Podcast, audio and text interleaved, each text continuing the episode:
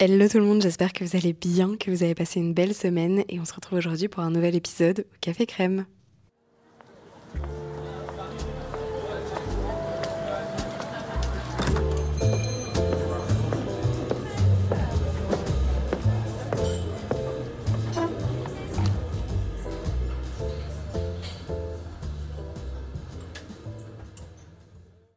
Je vous retrouve aujourd'hui après non pas une, mais deux semaines sans podcast et je voulais commencer vous présenter mes excuses pour ça. Je suis vraiment désolée, c'est pas dans mes habitudes de pas tenir mes deadlines, mais c'est vrai que je suis pas très professionnelle côté podcast. J'aime bien vous enregistrer les choses en last minute pour euh, vous partager un petit peu à chaque fois mon mood, euh, être dans l'instant présent et dans la spontanéité. Du coup, malheureusement, bah, j'ai pas d'épisode d'avance et là, on a eu un début d'année un petit peu tumultueux, on va dire, euh, qui nous a empêché de pouvoir faire ce qu'on voulait. On avait vraiment des priorités je sais que vous comprenez, je sais que vous me pardonnez, mais voilà, je tenais quand même à vous dire tout ça. Aujourd'hui, j'avais envie de revenir avec un épisode un petit peu plus léger, drôle, assez cool, pas prise de tête. Et justement, il nous est arrivé un truc, donc j'ai une histoire à vous raconter. C'est parti pour une petite story time. J'en fais jamais, j'en ai jamais fait, mais là j'avais une petite anecdote à vous raconter. Euh, on va essayer de lui trouver un titre, je dirais. Comment on s'est retrouvé à passer moins de 8 heures à Lille, dans le nord de la France, alors que Lucas vit à Paris et moi à Nantes? Rien à voir. Alors tout a commencé au milieu du mois quand on a dû prendre des billets pour rentrer en France de manière assez soudaine pour se ressourcer auprès de nos proches. On tenait absolument à vivre ça avec notre famille, à se serrer les coudes et à être présent. Mais c'est vrai que quand on rentre en last minute et qu'on vit à l'étranger, les expats comprendront, bah ça peut coûter très cher. Les vols sont hyper élevés, les prix. Donc euh, on a cherché quelque chose qui soit euh, correct et le vol partait à 10h le dernier matin, ce qui honnêtement nous convenait très bien. Donc on réserve tout ça et on savait que en milieu de séjour, on allait aller de Paris à Nantes pour voir mon papa. Donc on prend un train de retour Nantes-Charles de Gaulle. Il y a des directs, c'est merveilleux. En revanche, on ne pouvait pas en prendre directement pour le jour même parce que on décollait quand même assez tôt. Il faut être à l'aéroport 2-3 heures avant et il y a 3 heures de train. Donc techniquement, c'était pas faisable en termes de timing qu'on parte à 4 heures du matin pour arriver. Donc on s'est dit c'est pas grave, on va relativiser, on va y aller la veille. Comme ça, il y aura aucun stress. On a réservé une chambre d'hôtel à Paris-Charles de Gaulle. Comme ça, on dormait directement à l'aéroport et le lendemain, on était sur place. C'est vrai que je me suis même dit à un moment que c'était la solution idéale parce que comme ça on avait une petite soirée en amoureux. Le lendemain on se levait au dernier moment, pas trop tôt. Je déteste quand on doit se réveiller en pleine nuit, genre à 4h du matin, qu'on n'est pas bien, on sait plus quelle heure il est, après on sait plus quand est-ce qu'on doit manger. Enfin vraiment je déteste ça. Donc là je me suis dit ok ça va être parfait et donc du coup tout était très bien organisé. On passe toute notre semaine en France, ça se passe très bien malgré les circonstances, on est hyper content de recharger nos batteries et de voir euh, tous les gens qu'on aime, d'être euh, soudés pour euh, ces épreuves aussi. On arrive à en profiter et d'ailleurs on se redit tous les jours qu'on est sûr de notre décision de vouloir redéménager et se rapprocher d'eux, de quitter cet expat même si on adore notre vie parce que bah, y a rien de plus important que ça. Et puis le dernier jour, il est temps de reprendre notre train, donc on fait nos valises, mon père nous amène hyper gentiment à la gare. En plus, il y avait un petit stress supplémentaire parce que vous n'êtes pas sans savoir qu'entre-temps, il y a une grève désormais en France et que du coup, bah, il y a des voies qui sont bloquées, il y a également des trains euh, sur lesquels il peut y avoir des soucis. Donc on se disait finalement, ça tombe bien cette histoire qu'on ait pris une chambre d'hôtel à Paris la veille et qu'on dorme sur place. Comme ça, il n'y a aucune panique, on va pouvoir tranquillement arriver et si jamais notre train est annulé ou qu'il y a quoi que ce soit, on pourra prendre le suivant ou même trouver d'autres solutions d'ici demain matin. Mais finalement, aucun souci. Vraiment beaucoup de chance. D'ailleurs, euh, en repartant chez lui, mon père filmait la, la quatre voies en face en disant ça y est, ils sont en train d'arriver à 20 minutes près. Vous auriez loupé votre train parce que euh, ça ne roule pas du tout. On a eu énormément de chance. Donc on monte dans le train, on fait notre petit voyage, ça passe très vite, on travaille tout du long, on voit pas le temps passer. Et puis euh, l'arrêt de Charles de Gaulle arrive. Lucas part devant quelques minutes pour descendre, vous savez, les grosses valises qui pèsent très lourd. Je le suis avec les petites valises et on se demande comment on va rejoindre notre hôtel. Donc on leur passe un coup de téléphone, ils nous expliquent gentiment qu'il y a des navettes au terminal 3, donc on se dirige pour aller prendre la navette inter-aéroport, donc celle qui fait les différents terminaux et les différents parkings. Et puis voilà, on commence à discuter dedans, et là d'un coup, je vois la tête de Lucas changer, et là il me dit, il est où mon sac à dos? Vraiment une tête de dessin animé. Il était blême, livide. Moi, je commence à avoir une descente d'organes. Je sens mon cœur qui s'accélère. Je suis en angoisse. Et là, il me dit, je sais, il est dans le train. En fait, pour refaire la scène à l'envers, au moment où il s'est levé pour aller descendre les grosses valises, ça le gênait de l'avoir sur le dos. Il l'a posé, il a descendu les grosses valises et une fois arrivé, en fait, les gens, vous savez comment ça, ils sont toujours un petit peu pressés d'arriver. Ils l'ont un peu poussé derrière et lui, il a juste poussé les deux grosses valises et il a oublié son sac à dos. Donc là, tout va très vite et je fais un check-up mental de tout ce qu'il y a dans son sac à dos. Ok, il y a son Mac, c'est son outil de travail, il y a ses AirPods, il y a des trucs chers quoi. Du coup, c'est chiant. Mais lui, le premier truc et le seul truc auquel il pense, c'est qu'il me dit il y a mon passeport dans le sac à dos. Donc en fait, on peut pas prendre l'avion demain, c'est impossible. Et là, c'est vrai que tout de suite, bah en fait, on sait plus, on sait plus quoi faire, on est complètement démunis. Donc tout de suite, je me dis, ok, bah faut retourner dans le train, faut aller le chercher. Mais Lucas, il me dit, mais c'est foutu, en fait, on est là depuis un quart d'heure, le train, il est reparti. C'était pas le terminus, donc ouais, il y a un arrêt de, peut-être 7-8 minutes, vu que c'est Charles de Gaulle, pour que les gens descendent avec les valises. Mais c'est pas possible.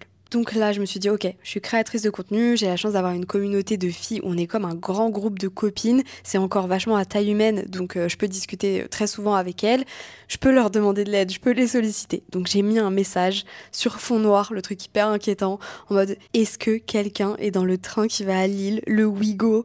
Je sais plus, je crois que c'était 51, 88. S'il vous plaît, j'ai besoin de vous et tout. Et donc j'ai eu pas mal de messages, mais rien de concret. En parallèle, Lucas, lui, il a téléphoné à un numéro d'urgence de la SNCF. Et là, à ce moment-là, je tiens vraiment à ce qu'on les applaudisse parce qu'il est tombé sur quelqu'un de super. Un monsieur qui déjà l'a vraiment écouté, l'a tout de suite aidé. Il a très bien réagi, il a tout de suite mobilisé toutes les forces dont il était capable. Il a laissé son numéro de téléphone portable à Lucas. Alors je sais pas si c'était son numéro pro ou perso, mais en tout cas c'était très facile pour pouvoir le rappeler et recommuniquer plutôt que d'appeler toujours le numéro d'urgence et de passer, vous savez, par euh, tous les process. Donc vraiment incroyable et je sais qu'on les critique souvent pour des retards, des choses comme ça, mais là, 10 sur 10, le gars était impeccable et il nous a énormément aidé. Donc on lui a expliqué la situation, on lui a expliqué qu'il avait laissé le sac au, à l'endroit des valises, dans tel wagon, qu'il était lui euh, telle place, enfin voilà, on a donné tout ça. On a aussi fait une description très précise de l'objet pour qu'il puisse le retrouver et ne pas le confondre avec un autre. Donc voilà, c'est la base. Et euh, lorsqu'il nous a rappelé, il nous a dit c'est le contrôleur là, déjà, mais un soulagement. Je pense que vous pouvez juste imaginer à quel point j'ai été détendue. Pour moi, on le retrouverait jamais en fait, avec tout ce qu'on entend, toutes les histoires et tout ça. Vraiment, je me suis dit, c'est foutu. Euh, je sais pas comment on va faire. On va devoir décaler notre vol de je sais pas combien de jours. Il va devoir refaire un passeport d'urgence. Euh, il va devoir se racheter un outil de travail. Enfin, vraiment, j'étais dans un stress euh, pessimiste, on va dire. Alors là, déjà, on était sur la première étape d'une mission réussie où j'étais soulagée. Donc, par contre, Lucas lui dit, ok, bah on décolle demain. Comment je fais pour le récupérer? Est-ce que on peut changer le train, le faire revenir vers Paris? Comment ça se passe? Et là, la personne, dans le plus grand des calmes, lui dit juste que c'est impossible, que s'il veut le récupérer, il faudra aller à Lille et que lui, tout ce qu'il peut faire au mieux, c'est de le mettre aux objets trouvés. En raccrochant, on commence à regarder un petit peu les trains pour faire l'aller-retour, pour essayer de revenir dans la soirée. Il n'y en avait pas. On commence à regarder aussi les covoiturages, les bus. Enfin, vraiment, on se dit que notre soirée tranquille et posée va se transformer en galère monumentale. Et finalement, dans notre malheur, encore une fois, on a eu beaucoup de chance, puisqu'il y a un train qui devait passer à 19h, qui avait 50 minutes de retard. Donc, je suis désolée pour tous les voyageurs qui étaient dedans et qui étaient sûrement dégoûtés d'être en retard. Mais nous, c'était génial parce que du coup, il passait dans 20 minutes. En revanche, problème supplémentaire, on ne peut pas acheter un billet pour un train qui est censé déjà être passé. Il est plus du tout disponible sur l'application et même les bureaux de vente ne peuvent pas le commercialiser. Donc là, Lucas commence à s'énerver, à péter un câble, à se demander quel est ce type de casse-tête qu'on est en train d'essayer de résoudre. Et finalement, il rappelle le monsieur du numéro d'urgence qui a vraiment été notre allié tout du long et qui nous a dit écoutez, il n'y a pas de souci, c'est un caractère d'urgence. Je vais prévenir mes collègues pour qu'au moment de passer la sécurité, vous savez, et de scanner votre ticket pour que les barrières elles se lèvent, ils soient au courant et qu'ils vous laissent passer, vous et votre compagne. Donc vraiment super sympa. On arrive, la communication était très bien passée, c'était fluide, ils étaient au courant, ils nous ont laissé embarquer et du coup on était dans le train. Il n'y a que une heure de voyage, donc ça c'est pareil. On a quand même eu de la chance que ce soit pas à l'autre bout de la France mais juste euh, bah, dans un arrêt qui était quand même relativement près et dans une grande ville. Mais là, quand on croit qu'on a enfin trouvé toutes les solutions, Lucas, par un éclair de génie, demande s'il sait à quelle heure ferment les objets trouvés. Et là, il répond de 20h ce soir à 10h demain matin. Donc là, autant vous dire qu'il est 19h30, que nous, on est encore à Paris-Charles de Gaulle, qu'on va pouvoir monter dans le train qui part à 20h, à l'heure où ça ferme, et que demain, on a notre avion à 10h. Donc on peut pas rester à Lille jusqu'à 10h le lendemain. En fait, notre seule et unique solution, c'est que quelqu'un le récupère pour nous à Lille avant que ça ferme et qu'ensuite on puisse rejoindre cette personne. Donc en parallèle, heureusement, je continue à parler avec certaines d'entre vous et les Lillois et les Lilloises, vous êtes tellement gentils, mais vraiment cœur sur vous. J'ai reçu tellement de messages, tellement de propositions d'aide, c'était incroyable. Merci, merci, merci. Et ça me donne d'ailleurs très envie de retourner dans cette ville un petit peu plus en longueur. Et je tiens à adresser un remerciement tout particulier à Laura, Clara et à Théa parce que toutes les trois elles nous ont beaucoup aidé, beaucoup nous ont sorti une belle épine du pied. Franchement, on n'aurait je sais pas comment on aurait fait différemment en fait. On aurait été vraiment dans la galère pas possible. Donc on est arrivé, on a profité de notre heure de train pour se booker un hôtel et pour prendre le train retour le lendemain matin. Encore une fois, beaucoup de chance dans notre malheur, déjà parce que l'hôtel était super. On a pris euh, complètement par hasard à proximité de la gare. Il s'appelle l'Arbre Voyageur et je vous le recommande. Il est à 10 minutes de marche de la gare. Il est super bien situé. Les gens étaient hyper sympas. Il est très joli en termes de déco, très confort. Enfin, vraiment rien à dire. Et d'ailleurs, vous avez été plusieurs depuis à me dire que c'était un des meilleurs de la ville. Donc euh, beaucoup de chance là-dessus.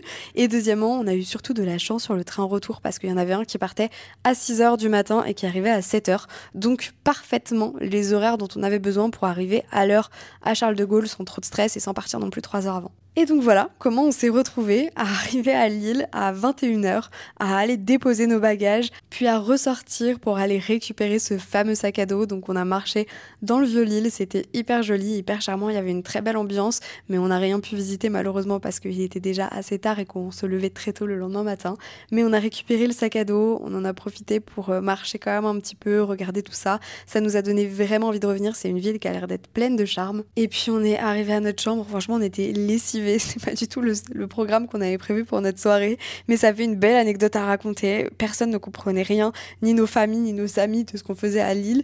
Euh, donc voilà, moi ça m'a beaucoup amusé de raconter ça à tout le monde. Et encore une fois aujourd'hui, je pense que ça nous a soudés avec Lucas parce qu'il a vu que j'avais été très zen et très réactive aussi, alors qu'il n'a pas du tout confiance en moi dans ce genre de situation, de savoir gérer la pression et de savoir gérer une angoisse. Au final, le lendemain matin, on n'a eu aucun problème sur notre train, alors qu'encore une fois, vu le contexte, les grèves et tout, on va dire que jusqu'au dernier moment, j'étais pas hyper sereine. Et finalement, bah, tout s'est bien passé, on a pu avoir notre vol. C'était génial. Franchement, 10 sur 10 pour l'expérience. Petite nuit à Lille, petit McDo vraiment très bien mérité, dans une chambre qui était hyper sympa.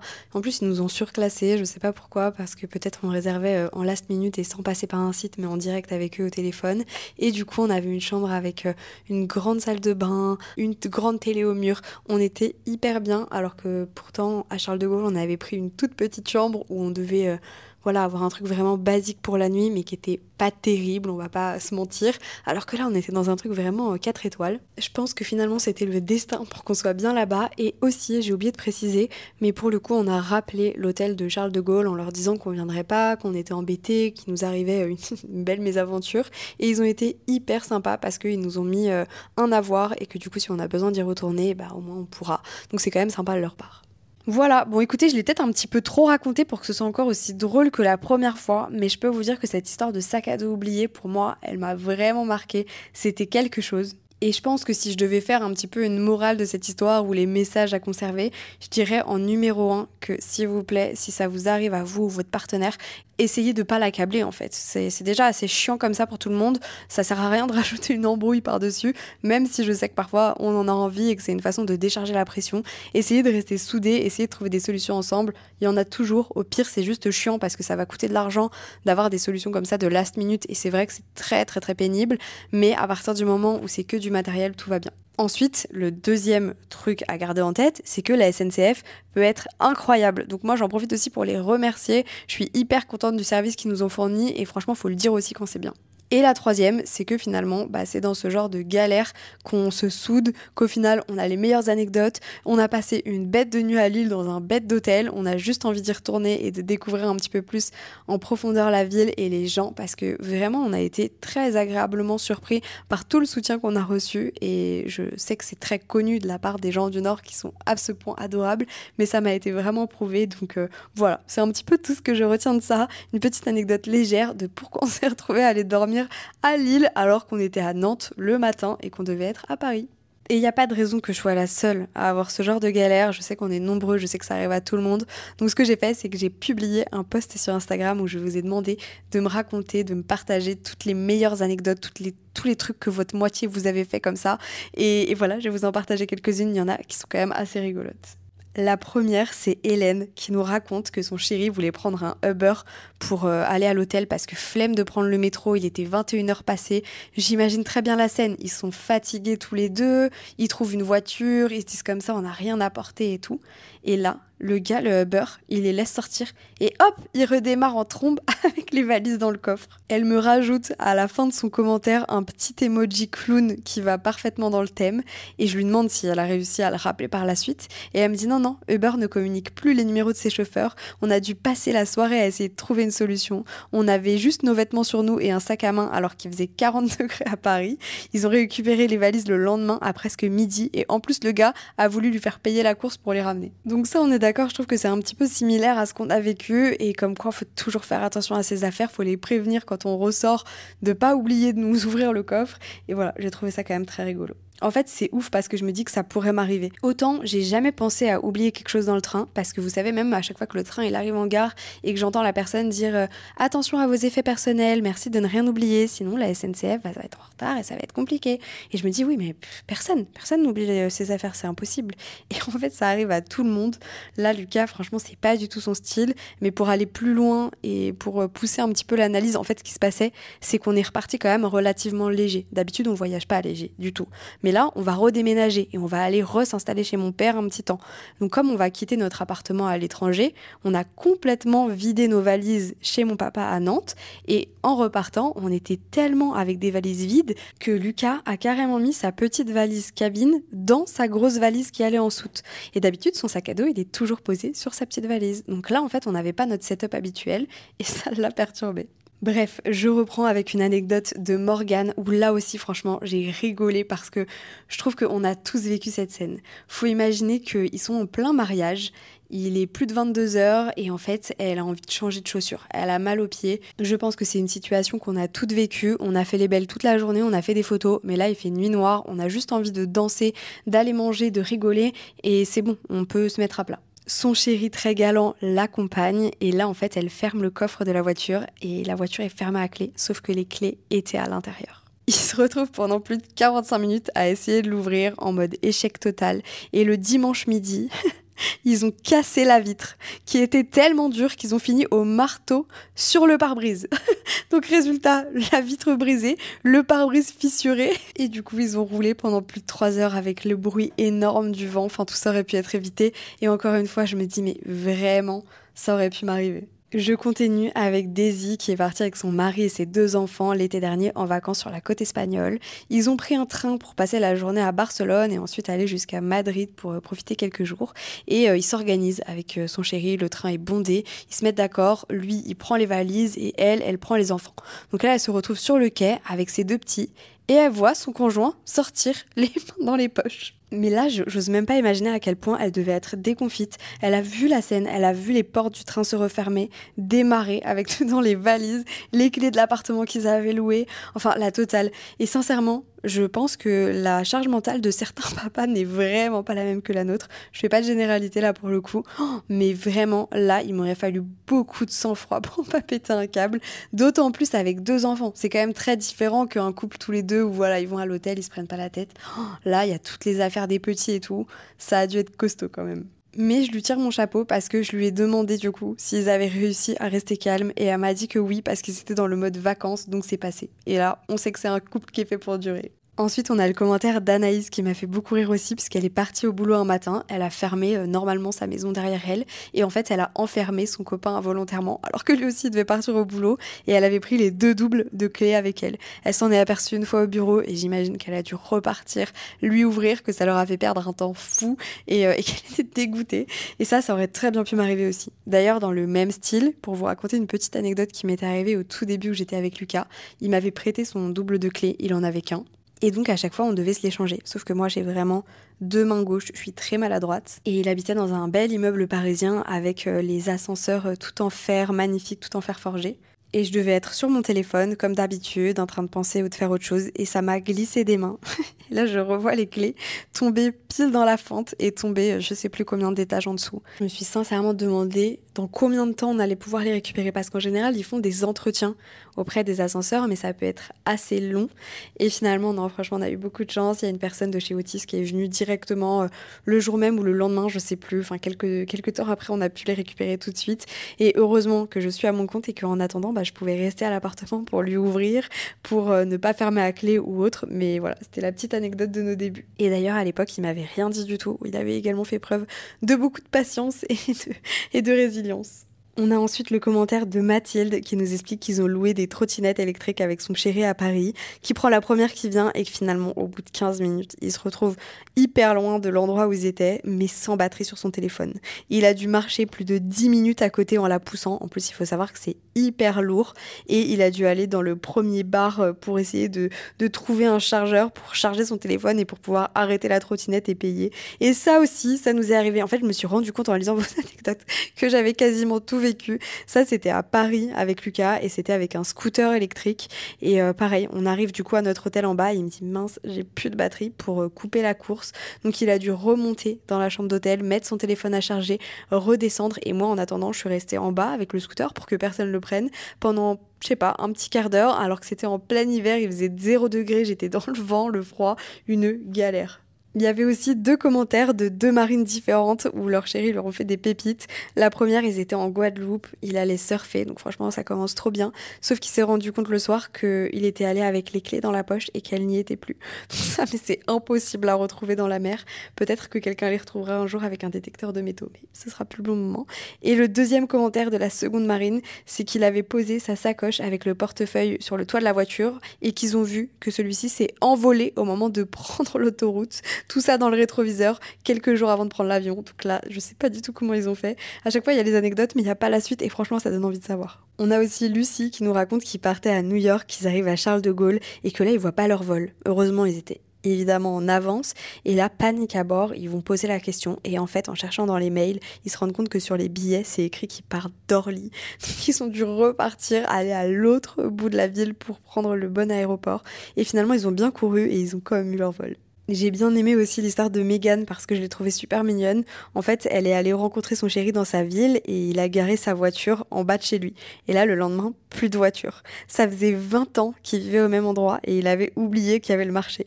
Il a payé la fourrière et ça fait maintenant plus de 3 ans qu'ils sont ensemble. Donc franchement, l'histoire est trop chou. Je pense qu'il avait tellement la tête qui tournait, il était tellement pas concentré qu'il a pas pensé à ça. Et la preuve, bah, c'était sûrement la bonne parce qu'ils sont toujours ensemble aujourd'hui. Et je vais terminer avec l'histoire de Zoé puisqu'ils étaient au Portugal en Ils se lèvent hyper tôt un matin pour aller euh, à un monastère. Ils marchent un long moment.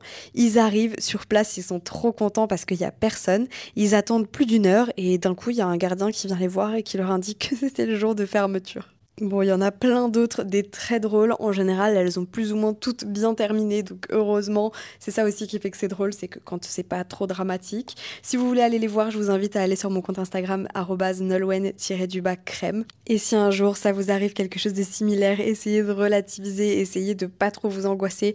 Des histoires comme ça, on en aura tous. C'est des petites anecdotes qui font qu'au final, derrière, on a des très bons souvenirs. Toutes ces histoires-là nous le prouvent et il y en a encore plein d'autres. D'ailleurs, il faut absolument que je termine le podcast en vous racontant un truc. Je sais pas si j'aurai d'autres occasions, donc je saisis. C'est quelque chose qui est arrivé à un de mes amis il y a 5 ou 6 ans. Désolée, je glousse d'avance, mais vraiment, cette histoire, je l'oublierai jamais. Il s'appelle Pierre, petite dédicace à toi. Et il s'avère que lui, il vivait pas à Nantes. Donc, euh, il venait nous rejoindre pour le week-end, à chaque fois, euh, pour, euh, pour qu'on fasse la fête, pour qu'on fasse des dîners. Il dormait toujours chez le même ami et il se garait toujours dans sa rue. Et là, le dimanche, au moment de repartir, il ne trouve pas sa voiture, nulle part. Il cherche partout dans la rue, elle y est pas, il sait très bien qu'il a l'habitude de se garer toujours au même endroit, donc euh, il comprend pas. Il panique un petit peu, en plus c'est la voiture de sa société, donc il est assez embêté, il vient juste de commencer ce nouveau job il y a, je sais pas, quelques semaines ou au mieux quelques mois. Et là, euh, bah, vraiment, ils font preuve de beaucoup d'intelligence. Ils lui disent euh, d'aller porter plainte, que les vols de voiture, ça arrive. Il repart euh, chez lui en train après avoir été faire, faire tous les papiers. Et puis, voilà, l'histoire se tasse. Il a une autre voiture. six mois passent, peut-être un an, peut-être plus, je ne me souviens plus exactement. Et là, cet ami qui habite là, marche un petit peu aux alentours de chez lui. Il devait aller à un endroit où il va pas souvent. Il emprunte un, un chemin qu'il n'a pas l'habitude. Et là, mais genre vraiment à une rue de sa rue à lui, il voit la voiture de Pierre garée ici. Il faut savoir qu'entre-temps, il était revenu des dizaines des dizaines de fois, juste ils n'étaient jamais allés là-bas. Là, en fait, il se rend compte que sa voiture, elle a absolument pas été volée, que juste pour une fois il s'était garé ailleurs et qu'il s'en rappelait pas du tout. Mais l'histoire ne s'arrête pas là. Du coup, il revient, il prévient sa société en disant c'est bon, la voiture, elle est là et tout. Il était trop content parce qu'en plus, il avait laissé plein de trucs à lui, plein d'affaires dans le coffre, euh, des vêtements et tout, donc euh, vraiment trop heureux. Le week-end arrive, il en profite pour revenir chercher cette voiture. Il passe également au commissariat pour retirer sa plainte, tout simplement pour qu'elle ne passe pas pour une voiture volée s'il se fait arrêter en la conduisant. Et il repart avec cette voiture, tout content, tout fier, pour retourner le lendemain au travail avec. Et là, est-ce que vous me croyez si je vous dis qu'il a eu un accident tout de suite après, sur la route du retour? La voiture a été pliée. Vraiment, c'est-à-dire que c'était son destin, il ne devait pas repartir de Nantes avec cette voiture. Franchement, j'ai l'impression qu'il fallait qu'il la laisse de côté, que c'était écrit. Évidemment, si je vous raconte tout ça, et avec le sourire, c'est qu'il va très bien, qu'il n'a rien du tout, heureusement. Mais ouais, sincèrement, on l'a énormément chambré avec cette histoire. Et pour finir, je vous invite juste quand même à imaginer la tête de son employeur quand il l'a rappelé quelques heures après le premier coup de fil où il lui disait l'avoir retrouvée, être allé la récupérer, que tout était ok, pour lui dire bah tu sais finalement la voiture là que je suis allée chercher, bah elle est à la casse. qui fait ça? À qui ça arrive ce genre de choses? Là on peut dire qu'il y a eu vraiment pas de chance. Donc voilà, heureusement tout va très bien et c'était juste assez drôle quand même.